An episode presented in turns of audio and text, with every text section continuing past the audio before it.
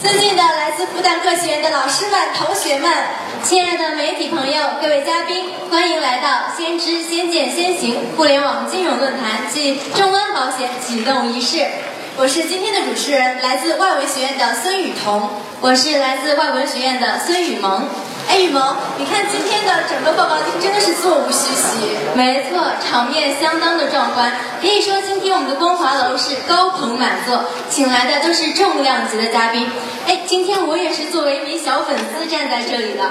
听说啊，大家耳熟能详的三位马明哲、马云、马化腾也会到场。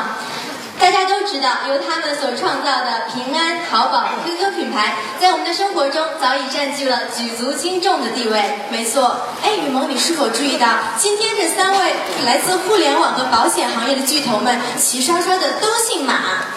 都说一马足以驰骋天下，我们今天有三马齐聚，又会迸发出怎样的火花呢？请大家拭目以待。当然了，在如此重量级的活动中，当然也少不了我们复旦的头号人物，我们亲切的师长杨玉良校长。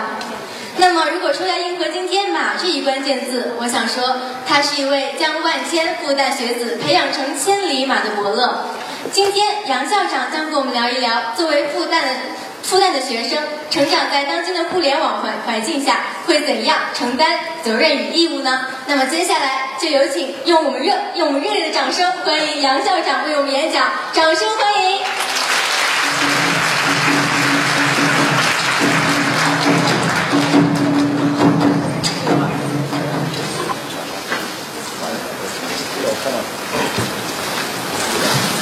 尊敬的马明哲。先生，尊敬的马化腾先生，尊敬的马云先生，尤其呢，尊敬的郭广昌校友，以及我们各位复旦大学的校友以及师生们，我当然首先作为校长，我代表复旦大学欢迎各位来参加“先知先见先行”的互联网金融论坛暨众安保险启动仪式。但是说到互联网的话呢，我是很谨慎的，因为我是个外行。但是呢，我觉得互联网又和一个教育工作者呢，有着密切的联系。我觉得这个论坛首先放在复旦，我觉得真是适得其所，因为复旦大学正在全力的打造中国最好的高校的智库，所以呢。在上海这样一个中国金融业的试点的前沿阵地，又是在复旦，我觉得这个活动，我觉得给复旦带来新鲜的空气，而且我相信历史会记住今天这一天，因为互联网金融这是一个新事物。我觉得，其实今天我才像个客人，不是主人。三位先生呢非常客气。请我来做这个主旨演讲，但是我既不懂互联网，又不懂金融，但是呢，我想呢，谈一点作为一个教育工作者所关心的两个问题，全当的抛砖引玉。所以我的题目是互联网时代的青年责任与创新。首先呢，我想谈谈对互联网时代的认识。我想有一个事实是大家不会否定，因为今天世界上的大部分人已经无法摆脱网络所带来的影响，尤其是我们任何一个人，一旦出了网以后，你就会发现，你就永远离不开它。即使像我这样年龄的人，年过花甲，但是的话呢，我们也至少要在网上看看新闻或者查一些资料。所以呢，我们现在用互联网时代来定义这个我们当今的时代，但这个话呢要比较小心的。作为我们自然科学家来讲，我们定义时代，一般说呢，你看我们以前历史书上都告诉你，首先是石器时代，然后青铜器时代，然后到铁器时代等等等等。所以呢，我作为一个材料科学家，我熟熟悉用材料来定义时代。但是呢，在今天这个时代，你可以说是一个信息化的时代等等。但是我想定义作为一个时代来讲，主要看任何一样材料或者一个技术，是不是改变了我们的思维方式、生活方式，乃至改变了生产的方式，甚至于改变战争的方式。我想，互联网就是这样一个时代。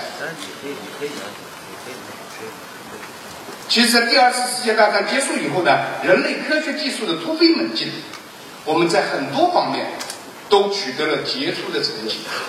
比如说原子弹或者生命科学。但是呢，互联网从一九六九年诞生以来，现在也就三四十年的时代。但是为什么我们今天能够用互联网来命名我们当今的这个时代？我感觉呢。当然，互联网是发端于信息技术，它本质上呢是一种传媒的建立，但这个定义还是过分狭窄。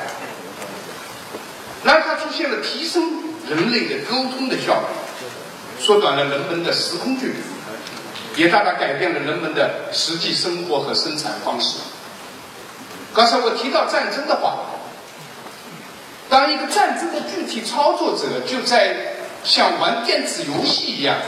在进行战争的话，我觉得大家可能马上就会想到，我下面会涉及到一个问题，也就是说，互联网作为教育人来讲，互联网如果处理不当，它会把你的人格分离、分裂。你可能在现实生活当中是一个人，但到了网上就会是另外一个人。但不管怎么样，我们无法忽视它。因为任何一种技术，它都是具有两面性，它带给我们很多便利，但是也带来了很多的问题。互联网技术从技术角度当然还会发展，但基本的雏形呢已经成熟。但是互联网的社会，我认为没有完全成熟。比如说互联网上的语言暴力、虚假的信息、互联网上的网络诈骗。盗窃等犯罪活动并不少见，而且这个是一个全世界的问题。我们登录网络成本很低，而且通常是匿名的或者用网络上的文字。这个时候你会忘掉自己的本我，然后肆无忌惮的在网络上发表你的某些看法或者某些奇怪的行为举止。我们不敢。也不能够在现实生、现实和熟人社会当中所做的一些事情呢，但是你在网上，你就会敢于做，因为你觉得你少掉了负担，因为觉得不会有人知道你在干嘛，哪怕是有人知道了，当然我删除一个帖子或者删除一个账号，似乎问题都解决了。大家都认为互联网是一个虚拟的社会，但是互联网背后是一个现实社会。所以，怎么样让一个人的人格在网上和现实生活当中保持统一，这是我们现在面临的一个重大的问题。所以，从这个意义上讲，互联网不是虚拟的，至少它不是完全虚拟。我们当然可以制定法律来监管网络上的各种行为，而且它当然十分重要。但是法律管不住一个人的内心，一个人的内心只能靠自己来进行管理。所以呢，我想呢，这个就是我的要谈的第一个问题，就作为我们任何一个年轻人来讲，在这个网络时代，怎么样来管好自己？怎么样能够在网上实行一个和现实社会？同样的道德准则和行为规范。第二个问题，我想阐述的是，互联网到底是对我们现在的创造创新是带来帮助，还是带来阻碍？其实这个问题没有简单的答案。我认为互联网它本身是我们人类的一种创造。所以，从原则上来讲，作为一个科学家来讲，任何的科学技术进步只会促进我们人类创新能力的发展。但是遗憾的是呢，并不是对每个人都是一样。美国心理学家玛丽亚娜·沃夫，他在一本叫《普斯特和乌贼：阅读如何改变我们思维》的一本书当中说过一句话，他说：“我们不仅由阅读的内容所决定，而且由阅读的方式来决定。”我刚开始看这句话的时候，我觉得他说的很对，但是我觉得他是不够。我认为更重要的是你在阅读后的反馈。阅读方式，你阅的电读的是电子书，还是网络的屏幕，还是你读的一本纸质的书？我认为这个本质差别不会太大。但是网络的最根本的差别，你是及时能够给社会反馈你的阅读内容以后感觉，但是在纸质阅读。你达不到这一点，而且因为网络的话，往往使得你不加思索的就反映你的即时的想法。那么，如果你一直这样的话，那么就会让你的思维越来越浅薄化。那么，对于这样一批人来讲，网络恐怕会阻碍他们的创新和阻碍他们的发展。哈佛商业评论的原来的执行主编尼古拉斯·卡尔就感叹过，他说：“网络时代呢，在丢掉了《战争与和平》，丢掉了羊皮圣经，丢掉了报刊杂志，丢掉了托尔斯泰的心灵的同时，人类正在丢掉的是大脑。”我我觉得言过其实了。但是呢，作为一种警醒，对我们来讲，这种警示是很重要的。所以我想，如果我今天，我们今天是关于互联网络的金融，如果你作为一道习题来给我们在座的学生说你回去要做这个作业，我相信有相当大一部分的学生会怎么做呢？他回到宿舍去，然后呢网络上查一查，然后呢可能组成一篇洋洋的几千字或者万言字的，就会交给老师。但在这个做法的同时，你获取了信息。但是要问自己一个问题：你在做这件事情的时候，你是不是思考？如果你没有思考过，因你信息获得的渠道太简单，那么它必定会使你的思想浅薄化，而且呢，使你丧失真正的创造能力。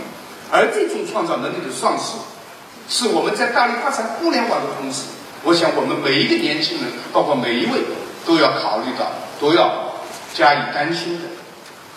所以，互联网技术呢本身要创新，我们还需要运用它来促进其他的技术的创新。不但呢，我们正在基于互联网，我们也在致力于智慧物流，包括城市的智慧管理以及地理信息系统等等前沿技术的研究。这些研究呢，都是面向国家和区域发展的需要。那么，在研究过程当中，当然要结合信息技术、管理科学等等人文社科和理工科呢。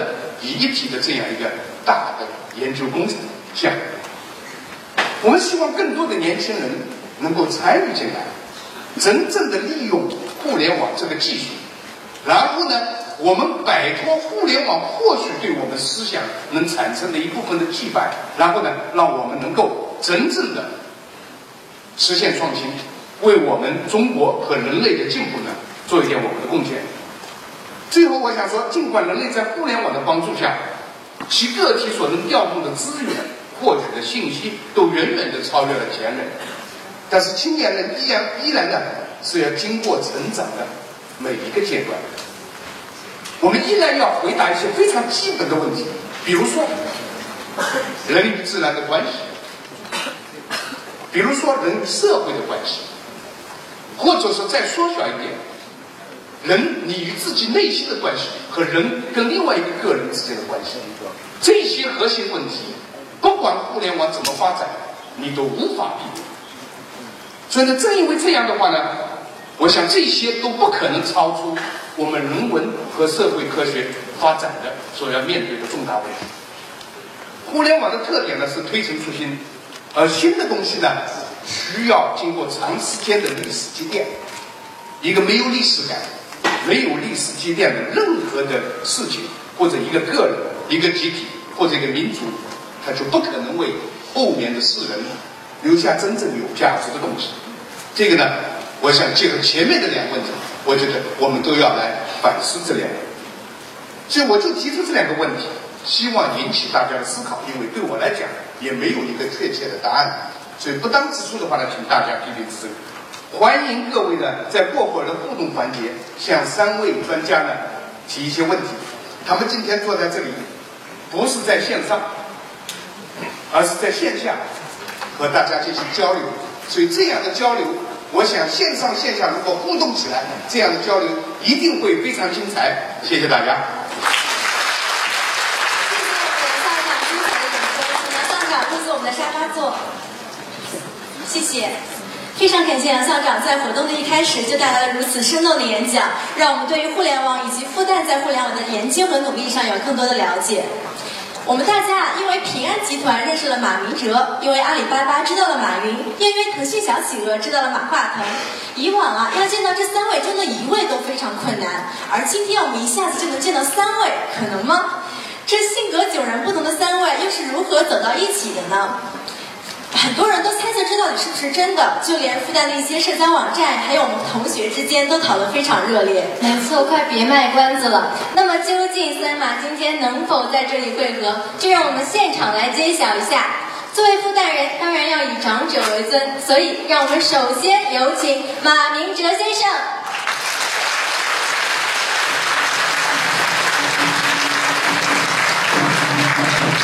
接下来有请马云先生。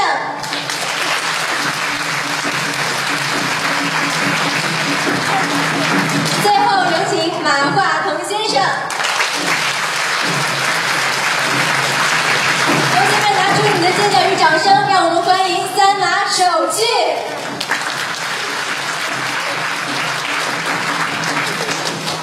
好了，这么重量级的嘉宾坐在台上，我现在都有些发抖了，怕有些撑不住场。哎呀，这还用你说？我早就准备好了，请到了我们复旦的另外一匹千里马回到了母校。这位师兄啊，可真的不简单，绝对能够镇得住我们这个场。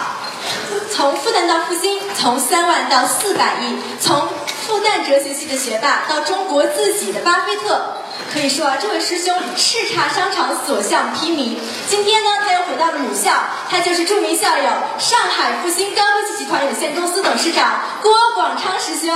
好，接下来就是热烈的掌声，有请我们的偶像郭师兄。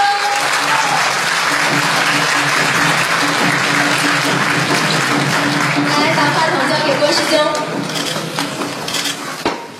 接下来就让我们一起来听听三位马姓商业巨擎会如何分析互联网金融的现状与前景。下面的时间进入中国的互联网保险先机——互联网金融论坛。抓给我了吗？对，这个作为复旦的一个校友啊，同时也作为某著名主持人的心声啊，今天我来这个客串一下谢谢校长，谢谢沙马。的确，这个其中任何一个马来啊，复旦都非常荣幸，所以今天是更加的荣幸。所以我第一个问题呢，就是还是问一下他们三位啊，就是他们怎么忽悠到一起的，搞一个众安？好吧，那谁先？这个之前我们都是一个圈子的朋友，这个偶然的机会，这个我向他们学互联网，他们向我了解金融，一拍即合，谢谢。真会真会支持中安的发展吗？你们因为三个都很厉害，都有很多资源嘛，你说说你怎么支持中安的发展？对。但是我们我们三个人的理想，我想也是这一代很多互联网公司和金融公司的理想。我们当然也支持他，我觉得他可能更是支持我们的发展吧。他支持你，支持我们，我们大家各自业务都是一种创新。那这个华晨啊，我知道就是说整个的这个互联网金融啊，大家都在布局。你这里的话，我想除了这个众安金融之外，你肯定还有很多的互联网的布局，能不能介绍一下？就是说未来三到五年，你的互联网布局有哪些？问题比较大，你就报一下就行了。呃，应该说机会都很多，但我们这么多年的经验，越来越感觉到还是要多合作，因为术业有专攻，然后每一块领域其实都呃，不可能加这个包打天啊，包打天下，一定是要发挥自己的长处，还有发挥自己的优点。你包括像这次这个众安汽车，它有金融传统金融的优势，又要结合互联网的优势。如果说只是考虑互联网线上的这个优势的话，没有线下的资源，像呃 Peter 这边的线下的还有线下的这种资源配合的话，我想你说要顺利的拿到这个牌照和顺利的展开业务，我觉得是不可能的。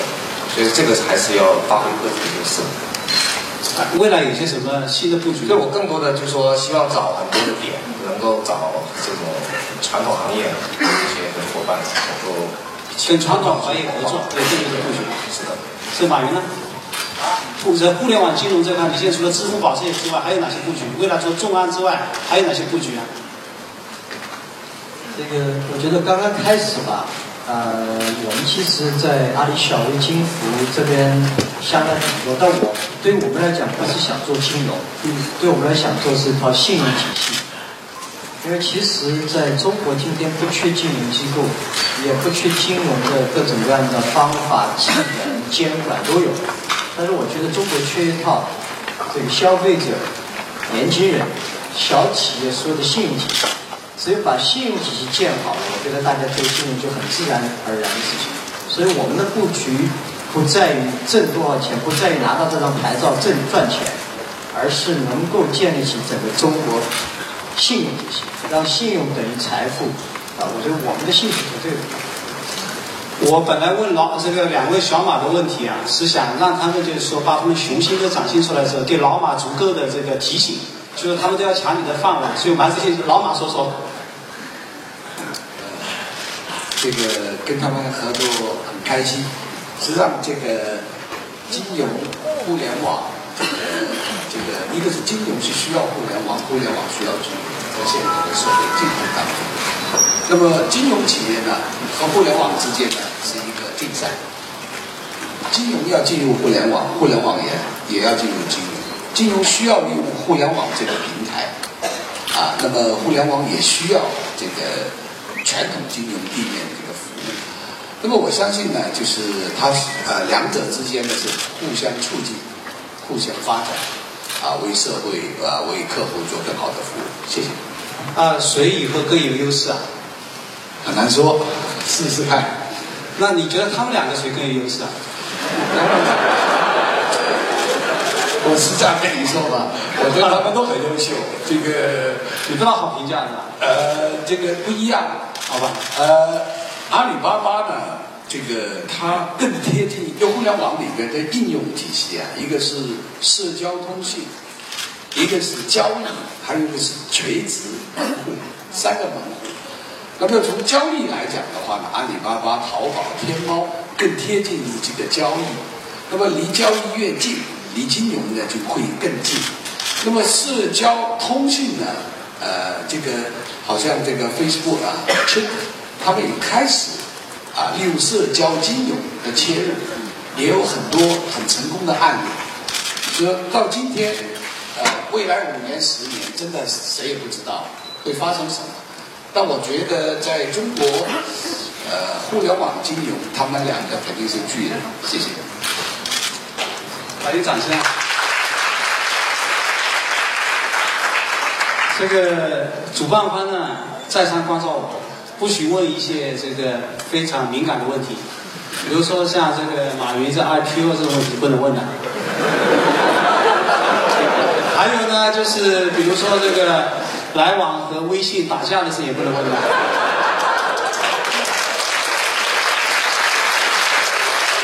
我无关的问题，我问马云好吗？马云最近说这个江湖上传说说被人抄了后路啊，心里很不爽，所以的话呢，要用他的这个太极神功把企鹅打到他的老巢去。马云这怎么回事啊？我这个跟没关系啊，我就问这个问题，就是你这个你怎么跟企鹅干上了？这个。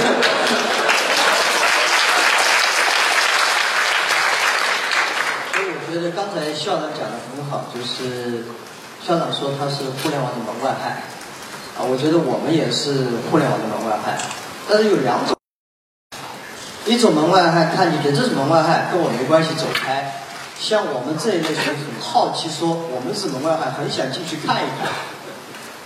所以我觉得，我们走到今天为止，我想不管是 马总啊、托尼，我们都是很幸运的人。啊，无数的人希望奋斗，让我们这个公司和企业走到今天。如果纯粹挣点钱，意义不是太大。所以我们希望利用互联网这个工具，去改变点什么，去影响些什么。刚才校长讲了，我可基本都同意，有一点我有不同看法。大家觉得到了网上以后，人们开始喧闹，开始讲各种各样的这个假的、真的都辨不清楚，使得大家认为线下的东西才是本我。我认为在网上，也许这些喧闹、这些发泄自己，这是真正的本我。因为很多年以来，我们认为别人看着我们的东西是本我，其实真正的本我在这儿。所以，对互联网上产生的各种各样的东西，我们要很客观的去看待它。只有你认清了这些本我，这些人类应该有的东西以后，我们才能处理起来很方便一点。所以，像我们这样好奇者说，很多人跟我讲，这个不能干，那个不行。我们很好奇，为什么不能干？为什么不行？有人说这个啊、金融行业是经营风险，互联网公司不应该去碰。我很好奇，我觉得不任何行业都要注重风险，不仅仅是金融。今天金融行业对互联网的了解，我相信远远不如互联网对金融的了解。还有你的潜台词就是说，虽然就是有些公司已经非常大了，说只能有一个，但你就不信，你觉得会有两个。那必须有两个，就是我们进入任何一个领域，都是希望问一下，为什么是你？就像我们今天做电子商，我们也不断在问自己这个问题：为什么是我们呢？为什么淘宝、天猫可以做的，别人为什么不可以？我们很幸运，难道这个幸运永远会在这儿？哎，微信为什么一定是腾讯？腾讯也想过我们，对不对？哎呀，这个你们有淘宝，他们搞个拍拍，也一模一样的方法试过，他们也挑战，为什么一定是你们？我觉得只有这样互相的挑战，这个社会才进步。我也相信移动互联网只有一个微信的话，整个中国移动互联网就会落后。有一个我们也许成不了大器，但至少让微信不断创新。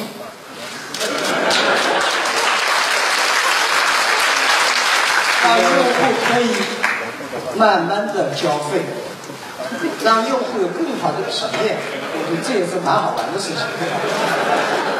小马哥，轮到你了。本来主持人说不谈这个话题了，不是我要求谈的哦。没两句话。呃，其实刚马云讲的非常好，我很认同。因为其实，在互联网行业十几年，呃，竞争是无处不在，每一个都有，也是这个家常便饭。所以我们也是抱着很平常心的这个心态看这个问题。呃，你之前我们也沟通过，我们这个其实对内对外其实有竞争是好事，就最怕是团队啊，包括内部啊有惰性。呃，包括微信本身，它也是我们内部竞争的一个结果。它并没有再诞生在我们原来的 QQ 的团队里面，它诞生在另外一个在广州的一个做邮箱的团队里面，它也反映了这一点，就是还是需要有刺激和竞争。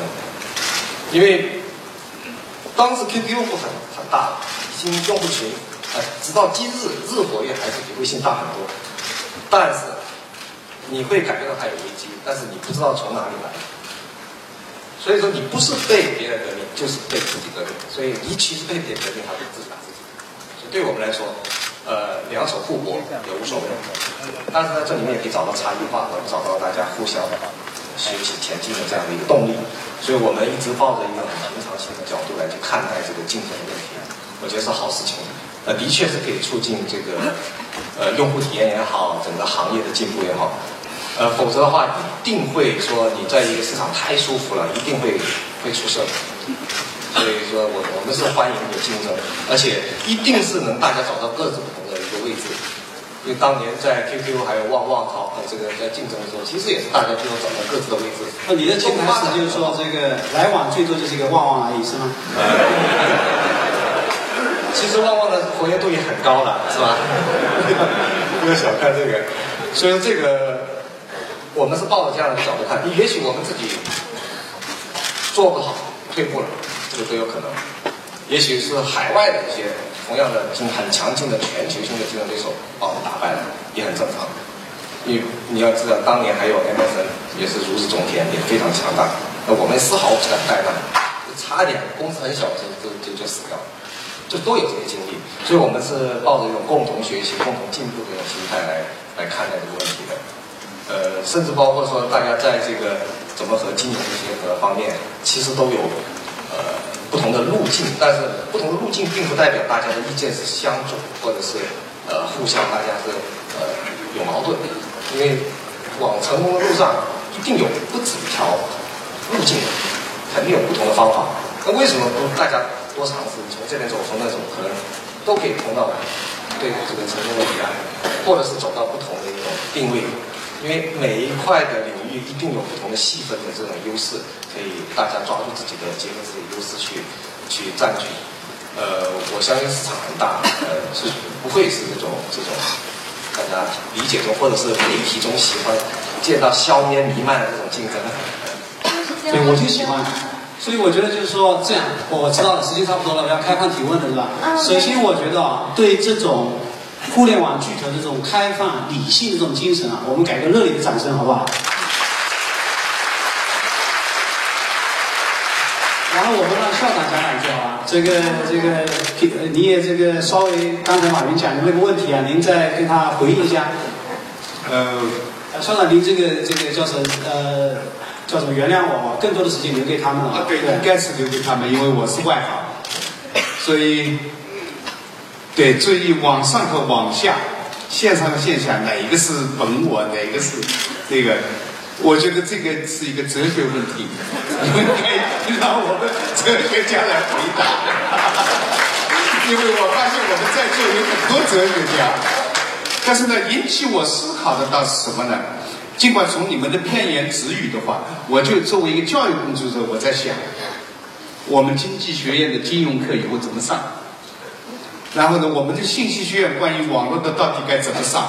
但是呢，我不是直接上这个课的人，但是我想呢，我会在今后复旦大学教育界的在培养上呢，我来跟踪你们这个状况，然后我再来要求他们，真的是这样。谢谢大家，不容易。嘉宾啊，我也想问一下，你们对互联网金融形势又有着怎样自己的看法呢？互联网金融形式以及当今的保险，互联网保险。问我吗？嗯，对，几位嘉宾。问我，你问错人了，因为为什么？我觉得还是拉老马吧。对，我觉得老马。我连自己的钱都管不好。这个问互联网金融，然后的话呢，我倒觉得他的问题啊，我再给他再再再再演示一下。这个其实你对互联网这一块，互联网其实你是非常熟悉的，这一块你也是不可能让给他们两个的，所以你要讲的白一点，就你怎么跟他们竞争，你怎么看嘛？刚才我说过了，这个金融和互联网就是合作又是竞争。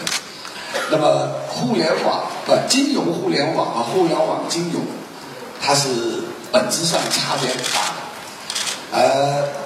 这个我举个例子啊，好像这个我最近在研究一个 case，就是我们在座很多的同学，大家都知道美国有家书店叫 Barnes Noble，那么它是很多美国人，好几代美国人都知道这个书店，它的地面有八百个网点，比清华书店还大。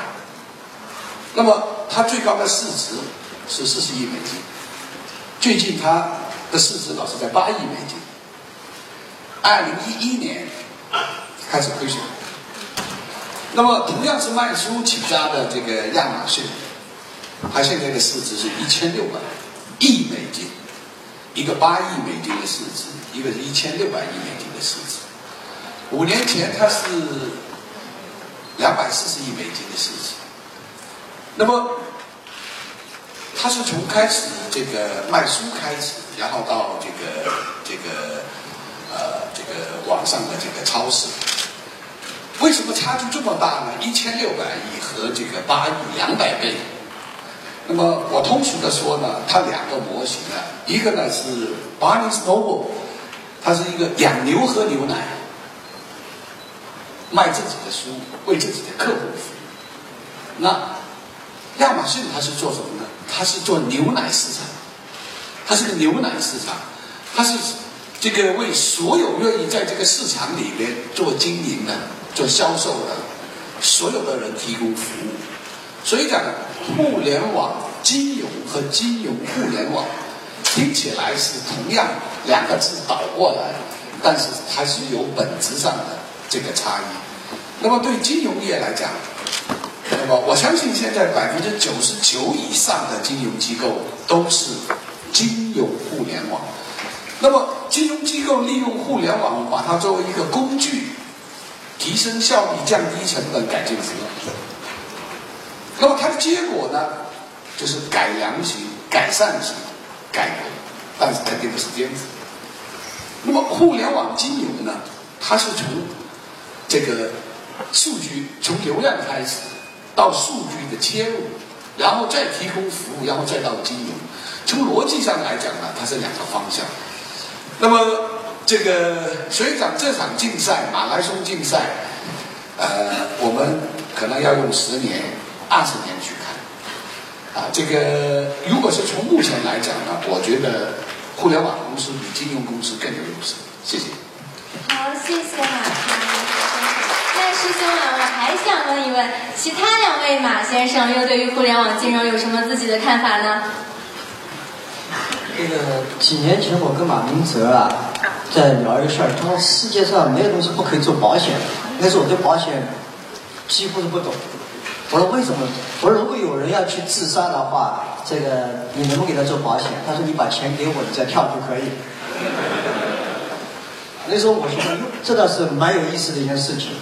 但是后来呢，想的多了以后，我觉得其实金融的本质是做信用。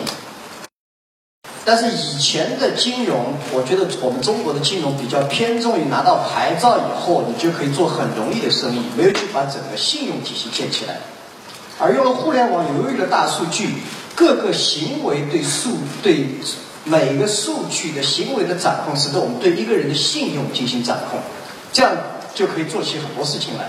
前段时间我听见一个经济学家讲，这个互联网是一个渠道，金融是个风险风险生意。原则上，互联网公司是没办法做风险。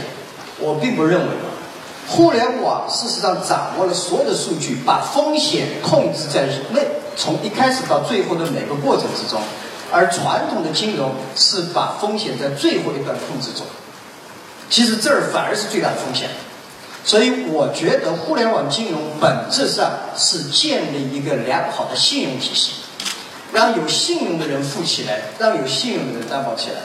所以我觉得我们今天在这个互联网金融以后到底怎么样，我不知道。但是你要跨越今天金融机构做不到的事情，那就是把信用体系建好，利用大数据，运用云计算，应用所有你能够获得到的资源，把每一个人、每一个企业所有的信用建好。这个建好以后，金融自然而然就会容易很多。这是我的看法。呃，包括创新也一样，所有的大学生。如果有一个保险，就是考试过不过得了的保险，毕业证书拿不拿得到的保险，这样如果有信用以后，真的是没有东西不可以保险的。根据你每天读书是不是认真，几点钟开始读书，几点是不是逃课率，所有的算出来，给你的保险就可以算出这个价格来。所以。金融要不断的创新，而且这种保险买起来大家都 happy。对吧？所以我觉得呢，这里面可以玩，只要有信用体系建好以后，很多东西创新可以层出不穷。好的。呃，我是工程师出身，所以不懂金融，所以我从我工程师角度来理解这个事情啊。呃，大家看到最近很多传统行业都跟互联网结合，那为什么会结合呢？包括现在讲的互联网金融，以前是讲互联网的媒体、音乐、影视。呃支付等等都有跟传统行业有结合。那现在到这个金融，所以我的理解呢，那互联网给传统行业，就互联网加一个我的传统行业，意味着什么呢？它其实是代表的一种能力，或者是一种外在资源和环境对这个传统行业的一种提升。所以说我在想说，那之前的类似互联网金融的东西是什么呢？那可能比较贴切的一个就是能源或者是电的出现。没有电之前有没有金融？没有电之前有没有娱乐？有没有媒体？都有。那有了电之后，对每一个行业有什么改善？有什么改进？是颠覆性还是改良性？所以我们从这个角度去思考的话呢，我觉得可以寻求到一些答案，就是说，呃，一部分来说它是会有颠覆性的，一部分呢它其实是可以改良、顺理成章、过渡成功的。当然，现在互联网时代跟这个电的时候呢，又多了很多东西。比如像阿里、淘宝这个这种 marketplace，它就你在线下是找不到一种完全对应的。比如说搜索引擎，你也很难去找到线下一个完全对应的。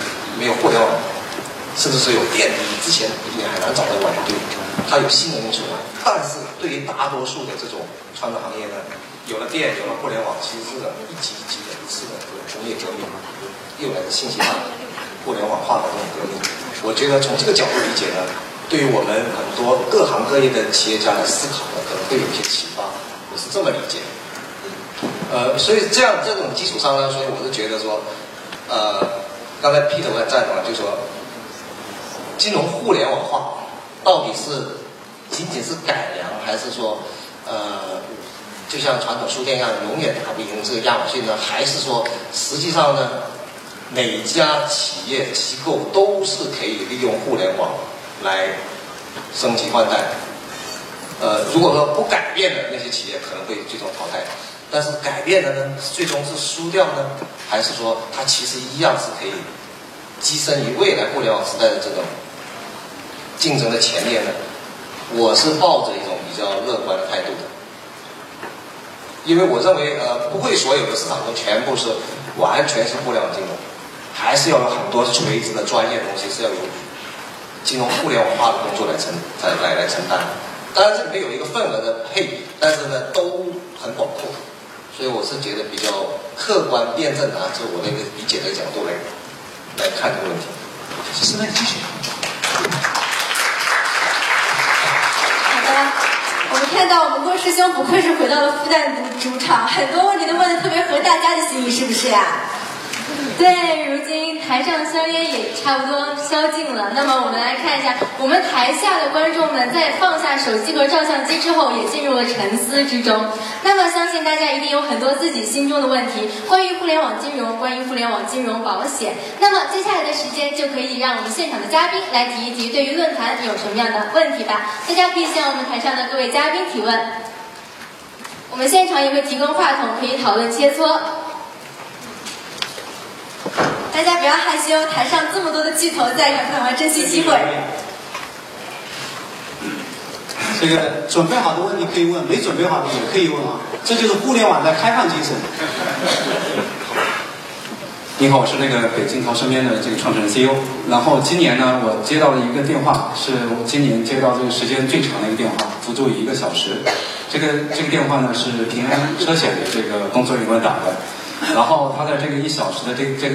这个电话里头成功的让我这个购买了好几千块钱的这个保险，所以这个这个时间已经超过了我我和我夫人的这个最长的通话时间，所以我感受到了这种传统这个保险的这个力量的这个强大。所以我这个问题想问这个平安的马总，就是您是怎么觉得这个互联网金融会去颠覆掉这种本来已经很强大的这个传统金金融？它会用什么样的这种方式？谢谢。感谢你买我们的保险，这个嗯很好的问题。呃，这个在金融业呢，啊，这个金融也是商品，那么普通商品是商品，但是它的属性是不一样。那么比较合适在互联网的是什么呢？比较容易标准化的，买一瓶可乐，买一包烟，买一瓶汽水，很容易。然后呢，这个把送到家里去。但是在作为这个这个金融产品呢，就是不是那么容易了。你不可能保一架飞机的保险在网上去买，一个大亚湾核电站你你去那里投保，或者是一个复杂的这个工程保险，你可以在网上买。所以呢，网上呢是比较合适于所有金融业都是一样，比较合适于小额，呃，数量大，啊，这个标准化的产品，这个是比较合适在这个网上的。那么按照，虽然它的商品属性呢和这个金融和一般商品是不一样的，这是第一点。第二点呢，我们看看这个金融业和保险里边哪些是合适在保呃互联网上做的。那金融我们的排序是这样：首先第一个是基金，最容易的；第二个是证券，买卖股票；第三个是银行；第四个是保险；第五个是信托和投行业务。啊，按照它的难易度，虽然保险来讲呢，在这个呃它的排名呢是在这个这个第四，因为保险呢还是有很多这个它的这个个性化的风险的选择。保险经过了七百年的发展，啊，它这个积累了很多这个 know how，这个就是说一个精算师要考八年才考得出来，是不容易的，啊，那么那么如果是在保险里边呢，我们又划分四个，第一个是人寿保险，第二个是养老保险，第三个是健康保险，第四个是财产保险。人寿保险比较困难，啊，这个难度是最大的。那么短期的意外健康险是可以的，长期的人寿保险它涉及到人的财务规划、家庭规划。一个保险往往是要谈好多次才谈得出来，虽然你那个谈一个小时也不奇怪。第二个呢是养老保险，养老保险呢它的对象一般是大型企业，虽然谈一个大型企业呢，它把它的规划、它的团队的情况、它的年龄，这个在保险网上是很难的。第三是健康保险。健康保险呢，就是这种短期的健康险是可以；一个长期的健康险，它需要做体检，它需要的话呢，有回答很多的，呃，当面回答很多的问题。体检完之后，还要问你的很多的这个病史。所以呢，这个在网上操作是比较困难的。那么，财产保险相对呢会容易一些。为什么这次呢？我和这个众安的董事长欧亚平先生。啊，还有我跟这个 Jack，还有 Tony，我们反复考虑，众安切入四个保险方面。首先切入是什么？财产保险，因为财产保险里边，我们看看这个市场，百分之七十是个人业务，百分之三十是财产对公业务。那么个人业务里边呢，有机会百分之五十可以搬到网上去，这是有机会的。啊，这个，那么这当然，这里呢，监管政策，啊，呃，这个，呃，这个监管政策，还有的话呢，这个我们这个啊，金色的公司，我能够标准化的程度，好像 Jack 刚才讲的，就是如何把它这个风险的标准化，这是一个。第二个呢，就像淘宝和天猫一样，它会创造很多新的保险出来。别人有很多人以前在地面就开不了店，我在网上就可以开店。像有些保险，它保费五块钱，如果你要出一张保单，就二十二块钱，根本做不起。但是网上是可以做的，所以网上创造很多新的保险，要有一部分呢是搬到了上面去，有一部分呢是新创造出来的。虽然互联网这个在金融业务里边呢，有就是说呢，有些领域呢它是颠覆性的。但绝对不是取代，谢谢。这个老马，马云不一定同意。你的意思就是说，这个金呃，互联网金融大部分还是实力补缺，是补充型的。这个当年马云这个被人家忽悠买这个电子商务的时候，也觉得电子商务呢有些产品适合做，有些产品不适合做。但事实上的话，现在什么东西都放到网上去做了，还是听马云的嘛。我必须必须得讲过嘛，那是有道理的。哲学有一点好处，就是什么东西都可以不懂装懂，没有说有什么困难，是吧？还有一个好处，有时候懂装不懂。对，这个我觉得不管他讲的还是有道理。呃，呃，马总讲的有没有道理？有一点道理。要说服一个人通一个多小时的电话的话，我觉得我挺佩服你的耐心。对吧？一听见把我的公司，我原来电话就搁下了，对吧？这个他也说的烦，我听的也烦。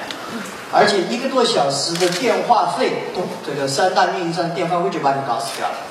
我自己觉得，原则上你们那些传统保险公司可干的活，我们都能干，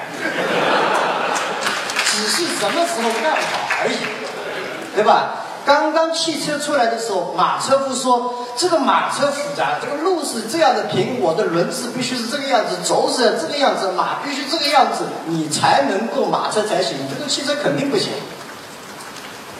几十年以后，马车只是一个象征而已。曾经有过这么个时代，我实在想象不出今天保险复杂在哪里。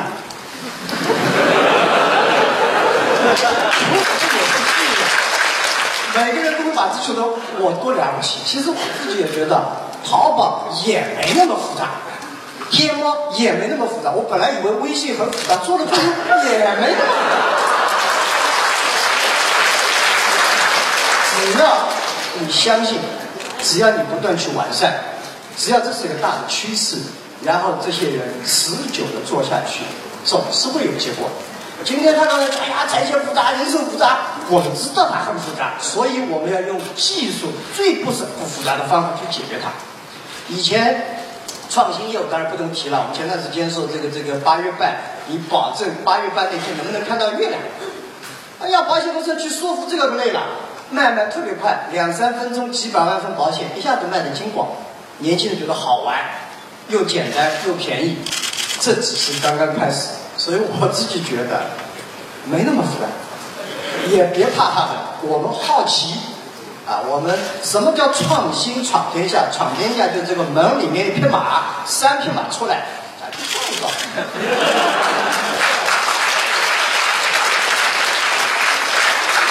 老马要说两句吗？我说，我我同意他的意见，这个。这个我我完全同意他的意见，就是说呢，所有东西都可以上互联网。嗯，他可能一千年以后，谢谢。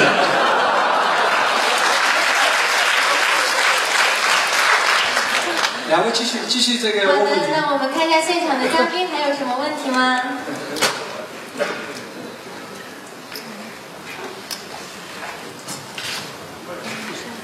哦，好的，我们看到我们的网上大屏幕上出现了很多很多的问题。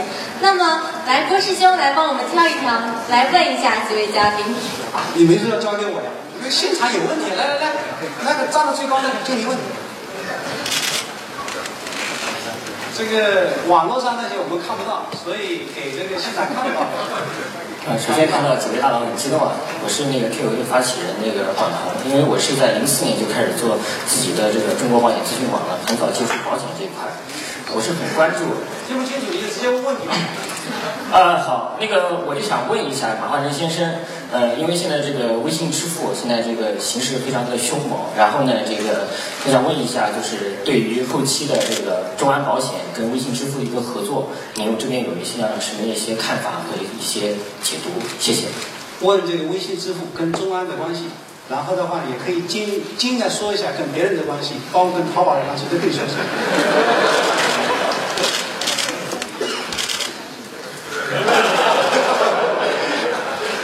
呃，我觉得外界有些这个妖魔化啊，就说我们其实才刚尝试，因为我记得我们 TNC 上次活动的时候就在加拿大，那那就那几年才推出来，微信五点零才带出来的。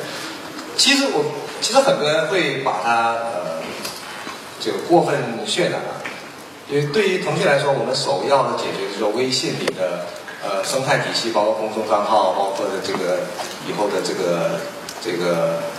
附近的这些呃公众账号啊，公众账号里面的背后的这种呃服务和内容提供商，它怎么能够有个商业闭环，它能够给用户收费？这个跟我们在 PC 年代其实用 Q 币收费其实是很接近的这样的理念。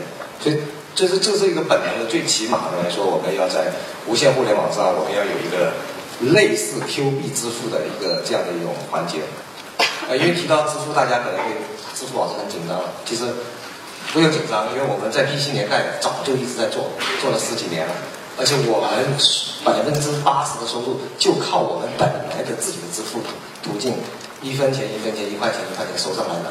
所以这不是一个新生事物。所以无线时代如果没有这个话，我业务怎么做？这这是一个不可能回避的一个问题。啊，当然，它现在的一个微信，它的特性是说它的纯无线互联网以及 O to O 的属性，呃，比我们比如说原来 QQ 包括手机 QQ 更强。所以呢，它是可以又嫁接在这个公众账号和线下线上的这个商家这个体系，包括扫二维码等等。所以呢，大家会觉得想象空间很大，但实际上这里的环节是很复杂的。呃，我不相信一家公司像我们可以说去完全撬动这个市场啊，因为跟我们原来做纯线上的业务不一样。纯线上从头到尾这几个环节我们自己去一做完，找合作，我们一接上就表示了。在线下太复杂。而且跟传统行业每一个都一挂接在一块，超级复杂，一定是要呃开放，甚至说呃我们这个只提供一个桥梁的一个工具作用，真正的金融的功能，我觉得跟跟我刚才讲一样，还是要靠合作伙伴，包括众安，包括其他的银行，包括甚至有可能是这个阿里这边都有可能很多的合作空间，因为有东西我做不了，你做得了。你有客户源，我只有一个工具和接触用户的一个点，那我觉得这些都是可以可以展开合作的。呃，当然这种情况不明的情况呢，大家最怕是，就好像科幻小说《三体》里面这个小说里面，大家说外星人一旦给外星人发现你这个星球一定得被他毁掉，因为谁都猜忌对方知道有这个文明之后要把它毁掉。但现在互联网时代，我觉得不存在这个星际之间的沟通障碍，没有光年的，没有这种这种距离的限制。我觉得多沟通，而且很多一些小摩擦之后，大家会慢慢心态就平和，就会把这种提起来不必要的这种戒心会放下来，会归复于平淡。因为 PC 十几年的竞争，这种擦枪走火、上上下下太多了，我们都见惯了，所以。我们还是抱着平常心来看待这个问题，呃，而且有竞争也不是坏事，就是再一次讲，就是说内部我们有时候还要调起竞争，因为这是促进它发展的一个很好的一个良药。好，这是我的回答，谢谢。校长，我们这个两个。等会就是最后一个问题啊，他们要帮我们，就是说为我们复旦学生说两句，当然也顺便表扬一下复旦啊。这是最后的，我先把这个问题给你们，然后现在可以继续问问题，但最后问题是这个问题。呃，十妹行吗？我们继续那个，还是要你问。我们这里在网上也征集了一些问题，然后我看到，互联网除了保险、支付、理财、小额贷款，还能做些什么？互联网改变未来的生活，你们认为未来三年、五年，甚至十年后，我们的生活有了互联网金融，将会发生什么样的改变呢？刚才这个马总说一千年，这个马云说很快，我们马万马化腾回答一下吧，到底还有几年？觉得现在已经看到有改变，因为一年多前我们还在谈众安的这个情况的时候，大家都觉得这个事情是太新了，但也很兴奋，因为大家以前谈都讲哎互联网银行，但是好像都只听到雷声没有下雨，是吧？然后觉得哎互联网保险这个应该比较靠谱了吧？但是讲讲这个监管怎么做，这个简直是。根本就遥遥无期，根本没谱的事。那时候互联网金融概念根本不热，都还没有炒，所以我也不知道是先有这个三马的消息出来才炒热的呢，还是这个这个我们是刚好是踩在这个轨迹里面。反正过了一年多之后，一下发现，哎，我们已经是好像是全球第一个互联网保险的这个牌照的公司，就这么诞生了。所以我们觉得，你说这个速度好像也不用一千年啊，就是一年就有这么大的变化。但我想，这过再过一年、两年、五年，一定会有相当大的变化。但是说什么叫做颠覆，什么是叫做呃完全淘汰，还是就升级换代？像我刚才讲的是有个电量的升级换代呢？我觉得都不清楚。但是我觉得互联网的魅力就在呃就在于它一切都有可能。所以这也是我们投身在这个行业里面的最有意思的地方。哎，都有可能，就好像这个演戏一样，你不知道这个结局是怎么样，都有可能。所以说，大家就觉得参与其中，都有机会为这个结果推动一把，出一份力。所以这是最有乐趣的地方。阿德还是讲话很有水平，很客气。这个他说一千年，一千年呢，我觉得啊，这个肯定不存在。呃，对我们来讲，刚才如果讲互联网金融将来会发生什么？对我们公司来讲，我们只想建立一套信用体系。这套信用体系的数据一旦建设好以后，无数的金融机构将会利用这套信用体系，百花齐放，这个速度就会非常之快。所以，呃，你们去想一下，三年以前啊，两三年前，侯亚平我们这几个在讨论三码的时候，大家觉得不太可能。我那时候他跟我讲可能会有一张这个保险牌照，连我都认为政府会批嘛？哎，怎么会批的呢？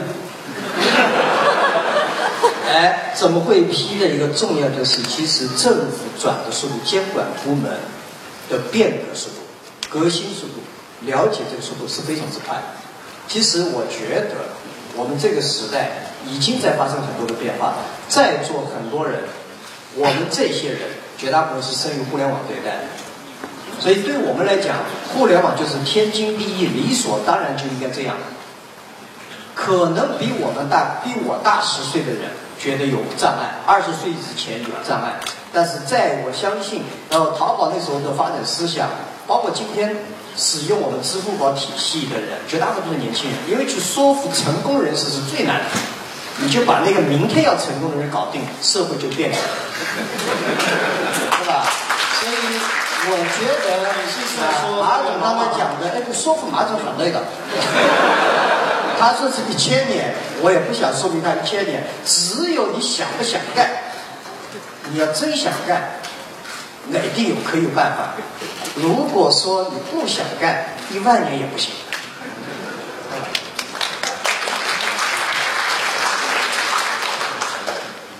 马云我非常佩服他，他真的了不起，非常了不起。这个每次我们辩论我都输给他，但最后一句话还是我赢。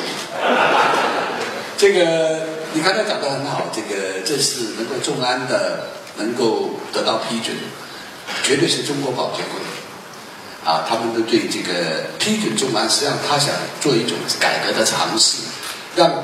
这个消费者有一种新的体验，但是这个监管部门在批准这个牌照，这是一个很大的挑战。举个例子，你众安只有在上海，如果新疆有一个投保出了问题，你后续的理赔处理他不满意，那么传统的保险的监管是属地监管，为什么各地有保监局呢？就是当地的客户去那里投诉的。保监局是保护，保监会的职责是保护投保人的利益，所以这这个流程里面是相当的复杂，这个这是不容易的。当然，这个如果我们所有的投保人他这个觉悟已经到了很高了，没关系，可以上去。呃，这个像这个，我真的是赞同这个马云的说，这个没有什么东西不可以上网的，只是时间上问题。明天我举个例子，大雁湾核电站，你他的保险十万，他这个保单是十万页纸，你就把它读完，然后现场一个查看打勾，然后跟每一个值班人员要给他谈话，你一二三做了什么，这些东西你都拿到网上。让所有的值班人员都上网上来，也许也可以。但是这个是不容易，但是我们要努力，一定可以实现。那么刚才这个我们这个我们主持主持人讲啊，这个这个未来互联网会对金融呢产生什么变化呢？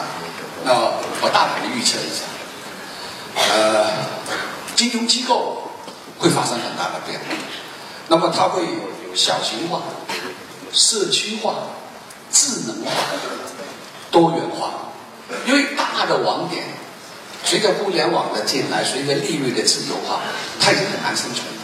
你看看这个我们现在的利差呢是二点二点三、二点四，香港的利差呢是一点五，台湾的利差是零点九八。当这个利率自由化、利差一缩的时候，大的网点不再是你的优势，互联网就是优势。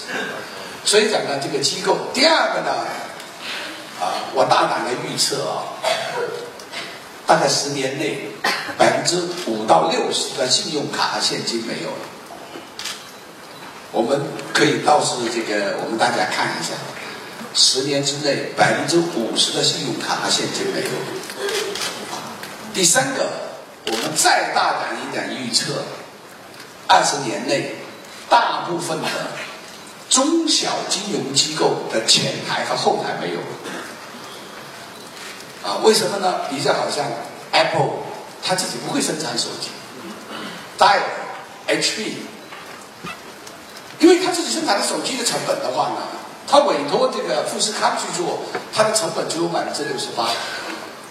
所以讲呢，他会把很多东西外包出去。所以讲呢，很多的金融机构你要生存，当你的利差、当你的 margin 在很低的时候，你不得不选择把你一部分业务去外包，或让你生存下来。所以讲，它的前台和后台在二十年之内啊，我不敢说太近。肯定是要走这条路，这个社会的分工会重新开始，啊，这个当然这是我个人的预测，不一定对。谢谢。我觉得这里说马云和马化腾不懂金融啊，千万不要说我们马老马不懂互联网啊。给点掌声给我们老马。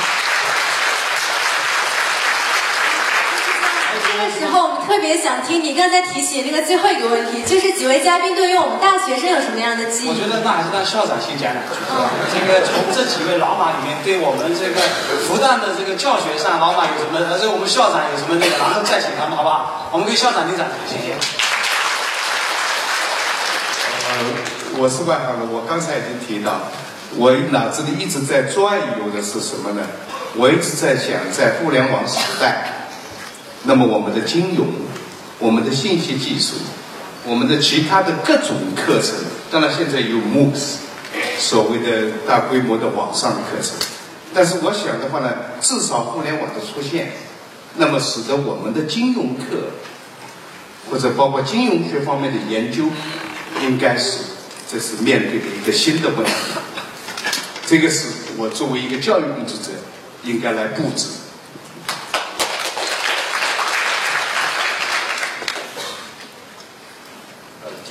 和各位同学吧在在沟通了解，呃，我在想呢，因为刚才这个导演讲说，你们都是生长于互联网时代的，我觉得比我们幸运。我们有时候还要在这个互联网中还要去不断的去学习，但是你们一开始就掌握到最新的技术，就站在互联网信息化的这种前沿，我觉得是一个非常幸运的。这所以说未来的这个发展啊。我在这个行业里面有一个很大的一个危机，就是年轻人现在在互联网上喜欢的东西，我越来越看不懂，这是我最大的担忧。呃，包括现在，比如说跟我们这个集通性比较接近的美国一个非常火的叫 Snapchat，就是发送照片，它只发送月回几分的这种这种照片，在美国非常火。但我们自己用起来呢，我觉得这这东西有什么意思呢？因为我就本来就干这行，我都觉得没意思的话，这东西。但是你会发现，十二到十八岁的女孩子特别喜欢玩这个，非常火爆。也包括我们现在很多互联网产品，我们发现自己有时候在这个行业久了之后不接地气了，不知道现在年轻人喜欢什么。我觉得这才是我觉得最可怕的。所以有人问我说：“哎，你每天早上醒来，或者你未来你最担心什么？”其实我最担心是。不理解以后的互联网的主流用户现在的使用习惯是什么？那包括 QQ 也好，微信也好，还有很多的服务也好，没有人保证一个服务是永久不变的，因为人性有时候天然就需要是更新，即使你什么错都没有，它就错在太老了，一定得换。甚至 Facebook 都有这个问题啊，就是很多年轻人都觉得。哦，太没面子了！你跟你的爷爷奶奶在一块，太酷了！我要换换个新的，那只有我们年轻人在一块。那你用常理很难跟他解释说，那人越多越好吗？啊不，我就要个性，我就要觉得讲出去，我用了一个新的品牌的东西，你还用老的东西，你就很傲。那这种思想呢，跟可能跟我们行业的这常理的商业想法是不一样的。但可能就是以后的年轻人主要的这种思维，那你怎么样去顺应这种潮流？是没事把自己品牌刷新一次，把服务再改一改，换个名字，还是你要看到有新东西，你就会是不是要勇于自我革命？明显是跟自己的这个既得利益是相冲突的，所以这也是我们经常要反思的。所以说我从在座年轻人身上呢，我感觉到这个未来，包括我们这个行业的这个潜力，包括这个互联网加传统行业的这种潜力，都会在你们身上看得到。所以我希望是有多了解你们，也希望是呃你们也可以借助这个论坛啊，我们多交流，能够共同为未来的这个这个互联网化这样的一种这种社会吧做一些贡献。谢谢。这个我觉得马华哥讲的非常对啊。其实呃，我们都有这种担心和恐惧，就对年轻人不了解。所以我呢前几年调整了心态。如果我们了解了，真正了解年轻人需要什么的时候，说明我们的年轻人出问题。这个没办法，所以我觉得像我们这样的年龄，带着欣赏的眼光去看待年轻人，带着欣赏的眼光去看待这些创新，支持他们创新，这是我们这些人保持不老的一个最主要的心态。而年轻人永远保持好奇之心，不要听见老马说不行那就不行，我就想试一试，对不对？因为这世界很多时候就是试出来的。所以我觉得我们大学生，其实我们今天的年轻人机会是很好。其实我想马化腾和我们都是属于 IT 时代的人，人类要进入 DT 时代 （Data Technology）。数据技术和 IT 技术是两个完全不同的概念。在 DT Technology 的时候，大家记住，互联网绝对不是一个技术，它是一种思想。互联网是一种生活的方式，在互联网眼里，马董刚才讲的十万页的保险，nothing。在线下，你觉得十万页那可真了不得。我相信腾讯和阿里巴巴两家公司的任何的服务器和计算能力，可以做到一天内搞个十个国家级的图书馆的数据，很 easy。这不是问题。今天的问题可以把美国国家图书馆的数据输进去，真真的是几个小时的事情我都可以做到，而且会速度越来越快，处理的方法会越来越科学。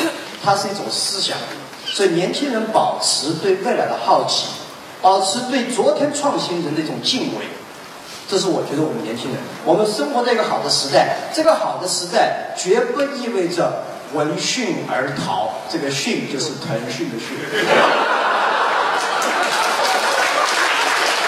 绝对不认为有人逃跑对吗？呃，对。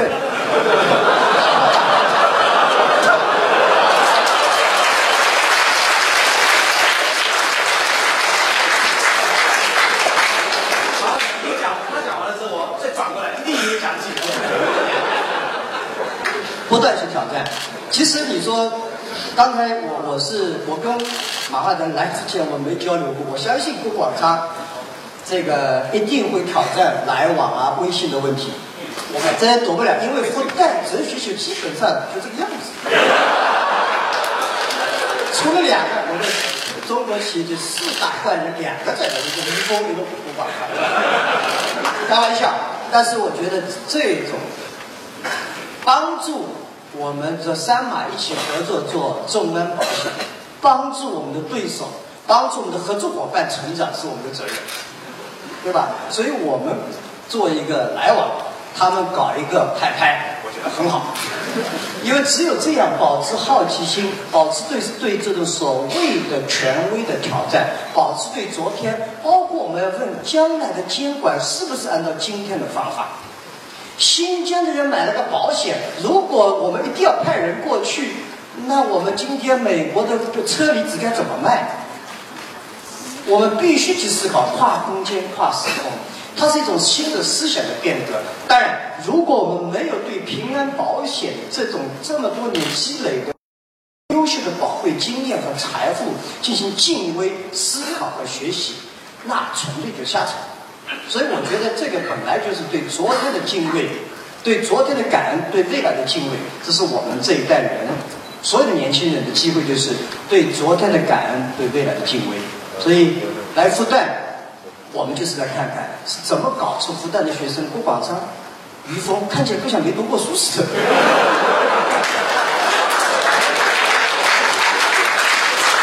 是吧？叫无知者无畏。老板，你最后啊，给你最后的感激机会，他们就没说话了。马化腾，我们有请马化腾，好，再来。我没有反击了。其实刚才马云讲的，说未来大趋势和短期内我们面临的问题，其实我感觉到大家都说着同一个事，但不是完全矛盾。听起来火药味很足了。对，但是你说现在现状来说，你要做互联网的金融，第一步互联网保险，一定有解决监管的问题。未来的方向是这样变，但是第一天没有变的时候，你还得正视现实。是吧？没有 Peter 的这个线下的这个机构能解决监管机构说，哎，如果说新疆的遇到问题怎么办？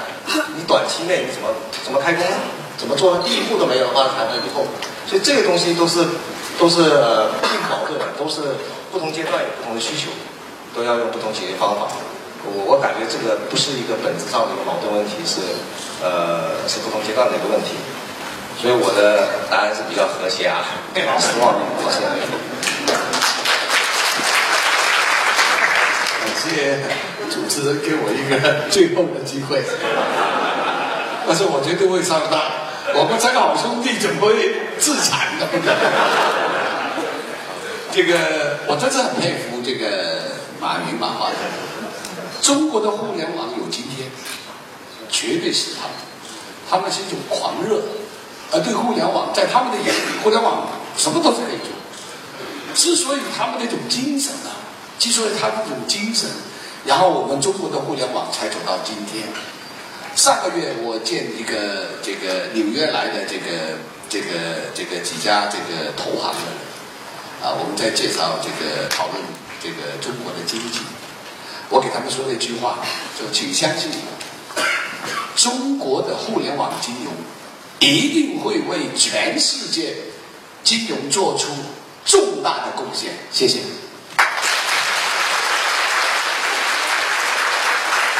非常四位嘉宾，非常感谢我们幽默而机智的郭师兄。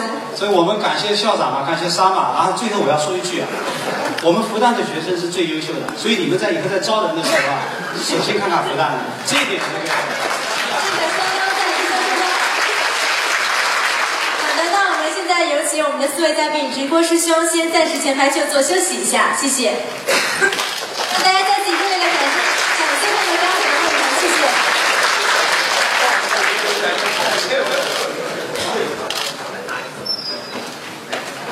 感谢几位，感谢几位。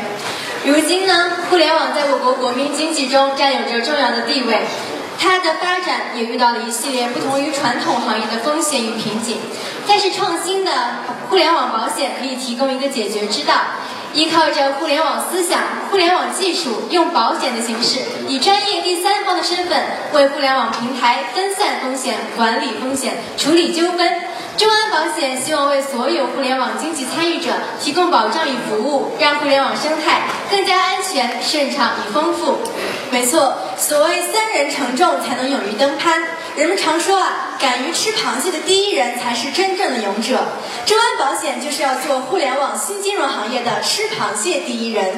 作为互联网第一家保险公司，我们的开幕也会以不一样的方式开幕。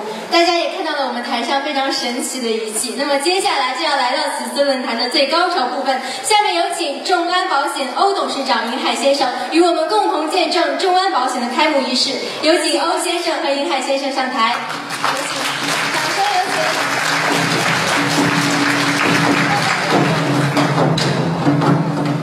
那么这。种别开生面的揭幕仪式究竟是怎样的呢？就是要有请三马为我们展现墨宝，共同完成这独一无二的粽子。所以，让我们再次有请马明哲先生、马云先生与马化腾先生。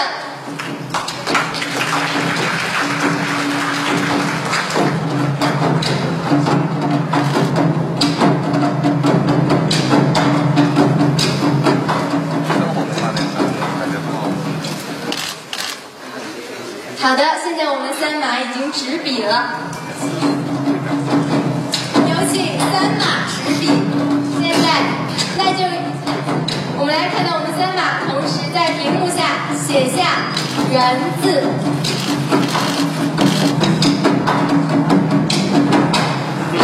笔墨苍劲有力，各领风骚。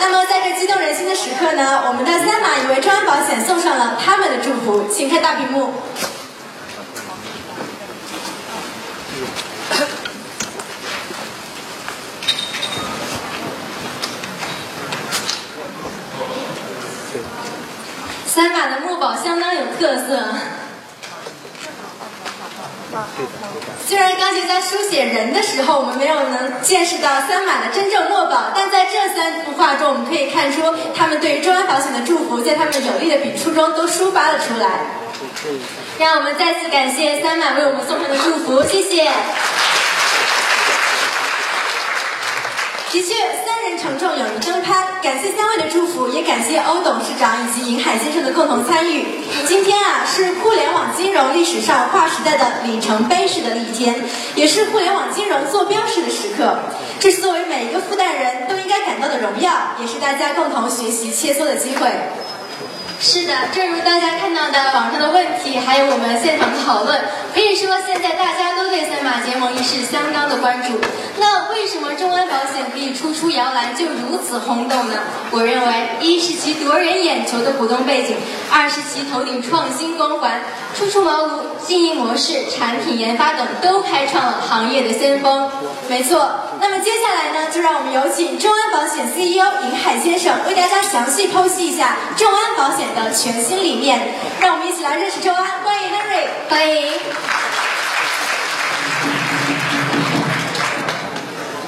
大家下午好。下面呢，我来向大家介绍一下众安保险。呃，众安保险呢是我国第一家互联网保险公司。说到这个互联网保险呢，我想肯定是不同人有不同的理解。比较容易想到的，就是在网上卖保险，啊，把这个线下的产品搬到网上去销售。但从众安的角度看呢，我们并不是把互联网仅仅当成了一个营销的渠道，去销售一些传统的保险产品。我们的定位非常明确，我们需要服务互联网，也就是为互联网的经营者和参与者提供一系列的风险管理的解决方案，去消除互联网世界的种种风险，帮助互联网克服在发展中的问题和瓶颈。这是我们理解的这个互联网保险。其实，保险作为一种金融服务，它并不是凭空产生的，它是基于特定的经济基础和经济条件。近代的这个保险业呢，起源于航海，在十四世纪的时候，随着这个探索新大陆和这个航运业的发展，大大小小的船东呢，开始在这个小酒馆里聚集起来，大家商议，每个人拿出一部分钱放在一起，一旦有哪人的船出了事情。就可以拿这个钱呢作为这个补偿，这是保险的最初的一个形态。可以说大航海时代孕育了保险业，但另一方面，保险的出现可以有效的风险，这个分散了这个航海巨大的一个风险，大大促进了海上贸易的发展。这也体现了实体经济和金融这两方面相辅相成、互相促进的这么一个关系。同样在今天的中国互联网，我们也看到了同样的发展互联网保险的经济基础和机遇。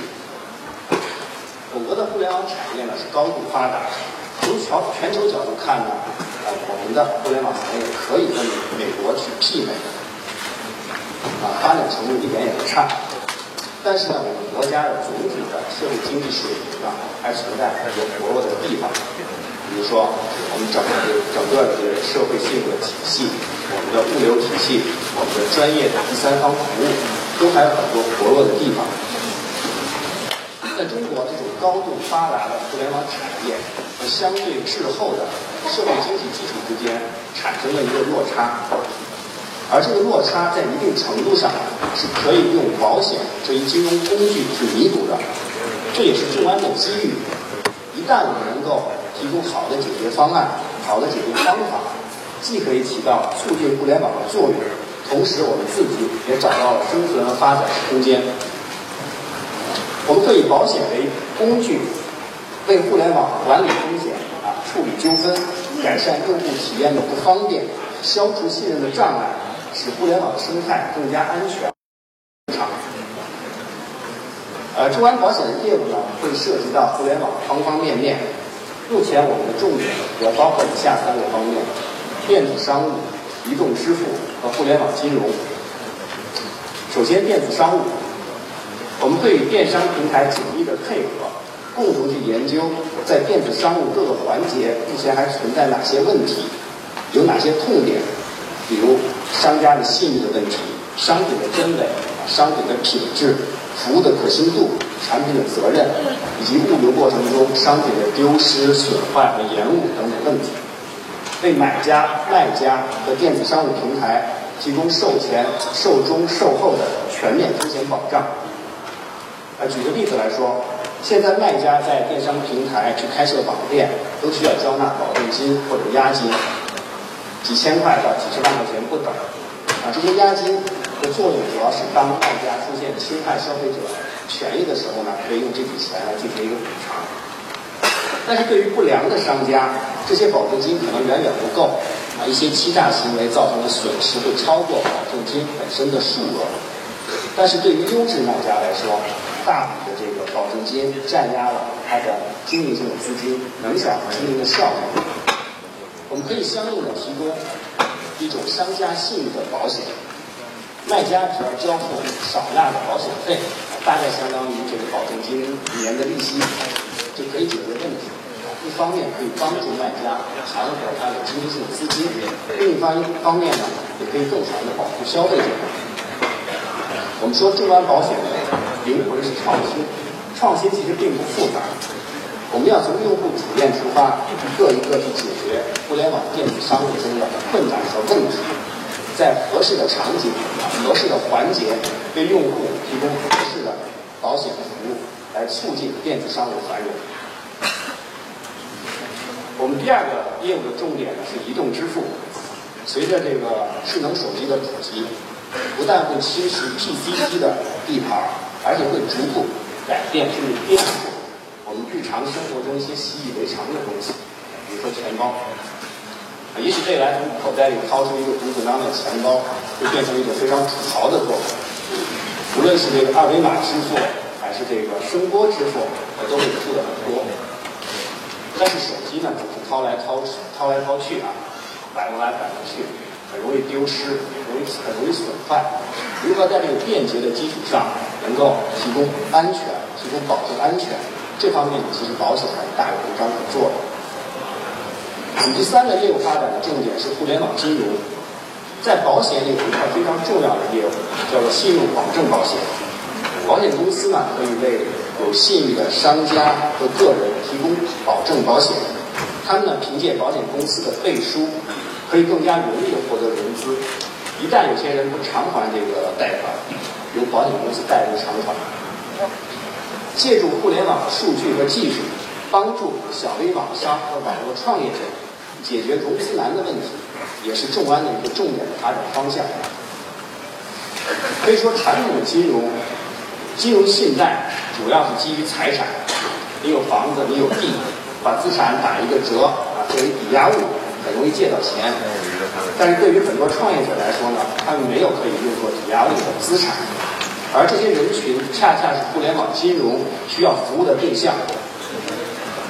通过用户在网上积累了大量的交易数据、支付数据和形形色色的行为数据，我们可以对这些数据进行分析和挖掘，从而形成更加准确、成本更低和实时的信用评价，作为我们提供信用保证保险的一个依据。特别是随着社交网络的发展，社交关系数据会成为信用评估中越来越重要的组成部分。这也很好理解，一个人如果有一百个朋友，他的可信度应该会比只有十个朋友可信度要高一些。特别是对于这个年轻人，对于刚刚步入社会的年轻人，他们刚刚工作，刚刚开始创业，物质积累肯定是不多的，但是他们逐渐建立起来的人际关系、社交关系，是他们另一种财富，是不同于这个金钱的一个财富。只要这些人的社会关系稳定。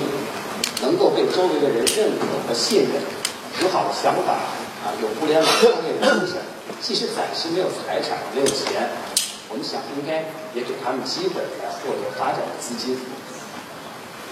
同时，社交网络它与生俱来的这种互动性，会让互联网金融变得更加丰富、更加有趣。以往的这个信用审核都是集中制的啊，一个人的信用好不好，一家机构来说了算。但是在社交网络里，朋友之间可以互相了解，更加了解，因此相互的担保、相互的增信，包括信用的转移就更容易去实现。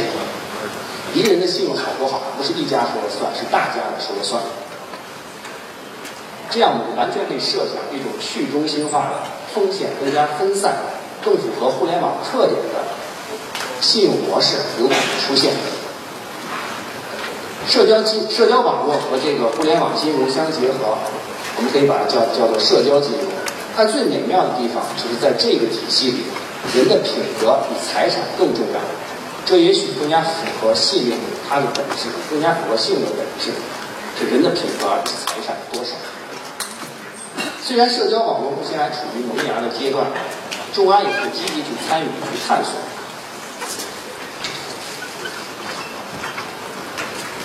无论是互联网金融还是互联网保险，它的核心是信任。我们常说这个，因为信任所以简单。但是建立信任、维护信任并不是一件简单的事情。我们必须要利用互联网技术和互联网数据。从这个意义上讲，众安希望自己成为一家互联网公司，一家数据公司。众安保险会致力于创新，将服务互联网作为自己的事业和使命。我们要用互联网的思想、互联网的技术和互联网的数据，去解决传统金融难以解决的问题，进入传统金融难以涉足的领域，服务传统金融难以满足的客户。呃，各位嘉宾可能很快就能够看到我们的产品会逐一的上线。这里呢，我们希望众安保险能够为在座的每家互联网企业提供最优质的保险服务。同时，我们也欢迎复旦的广大学生、广大学子在未来能够加盟众安，和我们一起创业。谢谢大家。